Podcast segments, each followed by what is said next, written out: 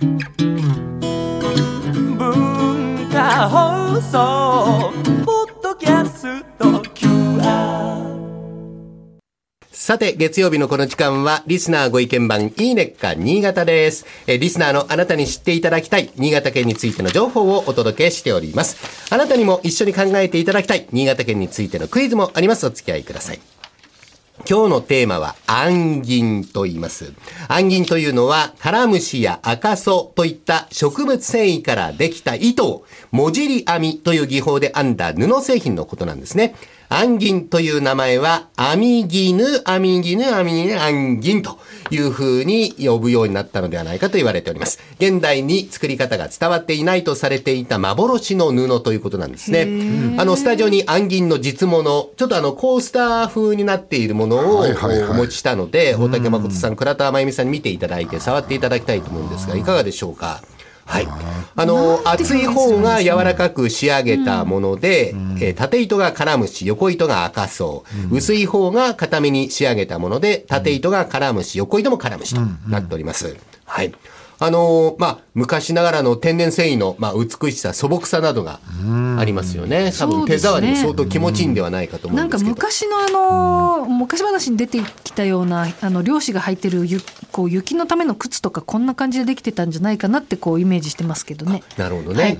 あの、暗銀は縦糸と横糸を手作業で絡ませて布にいたします。え、もじり編みというのは、すだれや俵を編むのと同じ技法なんですね。縦糸と横糸を作る原料となる植物を選んで、柔らかい布に仕上げているものもあれば、硬く仕上げているものもあると。あの、糸の絡ませ方、植物の種類によって硬くしたり柔らかくしたりできるということですね。暗銀と同じ作り方の布、縄文時代や中世からあ実はありました。ただ、衣服として昭和初期まで作られていた地域は全国的に見ても新潟県だけと。しかも暗銀が残っているのは新潟県内でも十日町市や津南町などの、えー、越後つまり地域に限られております。越後暗銀とも呼ばれているんですね。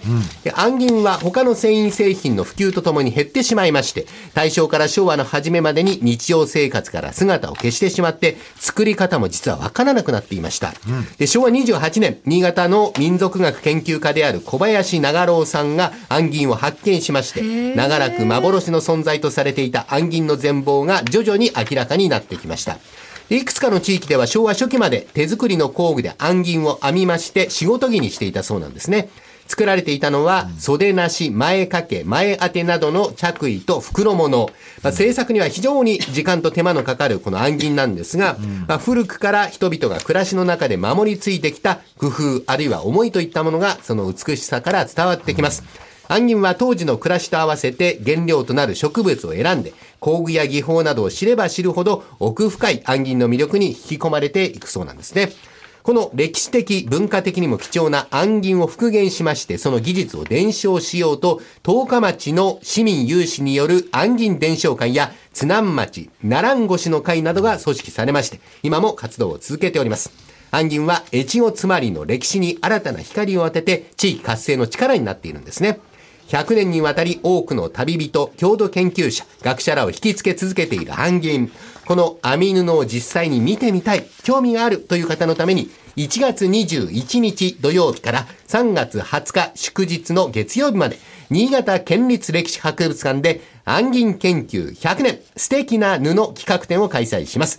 この企画展は暗銀研究の歩みとともに、十日町博物館や津南町歴史民族資料館に収蔵されている国指定重要有形民族文化財32点を大公開です。また、広田幸子さんご協力のもと、暗銀作りの復活を目指しています。さらに、天然の植物加工体験もあります。糸や布、編み物好きな方はもちろんのこと、歴史や文化を学ぶにも良い機会となっています。ぜひご参加ください。では、クイズに参ります。え新潟県中魚沼郡津南町にある、え農と縄文の体験実習館、ナジョモン。ナジョモンという体験実習館があるんですね。暗銀編みでコースターを作る体験ができます。さて、この建物の名前、体験実習館の名前、ナジョモン。えー、ナジョモという津南町の方言をアレンジしたものなんですが、ナジョモ、一体どんな意味を持つ方言なのか。ナジョモ、4択です。1番、だけど。1番、だけど。2番、ぜひ。2番、ぜひ。3番、かなり。3番、かなり。4番、不思議。不思議。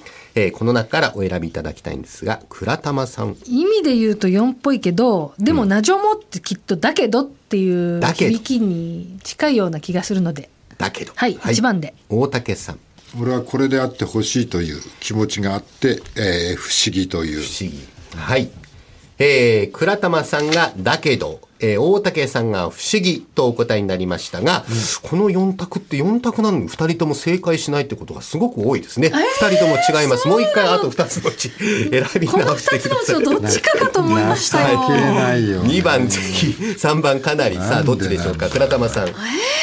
じゃあ2番で。2番のぜひ、大竹さん。じゃあ3番じゃないかなり。はい。レベル低く。正解は倉玉さんのぜひでしあた。あちょっと嬉しくないですけどね。はいないと思ってたどうしてぜひなわ。えー、なじょもというのは津南町の方言で、ぜひ何々してを丁寧にした言葉で、なじょも来てくんねいか、あ、なじょも来てくんねかいというのは、ぜひ来てくださいねという意味で、この方言に縄文を組み合わせてなじょもまあ、ぜひこの縄文の博物館に来てくださいという意味を込めて、体験実習館が名前として、えー、なじょもと、なじょもんという。ねはいこれ美味しいんなじょもうとかいう使い方をするのかと思ってました。全然違いましたぜ。ひ、ぜひ何々してください。これちょっとなじょもなんでないの？なんていう使うんじゃなかったの？はい、町民の公募で決まったそうです。正解はぜひでした。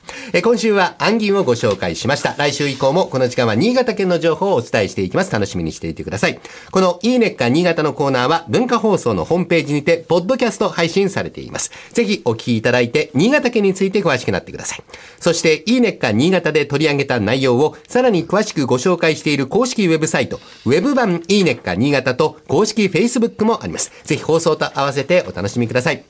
この時間はリスナーご意見番いいねっか新潟をお送りしました。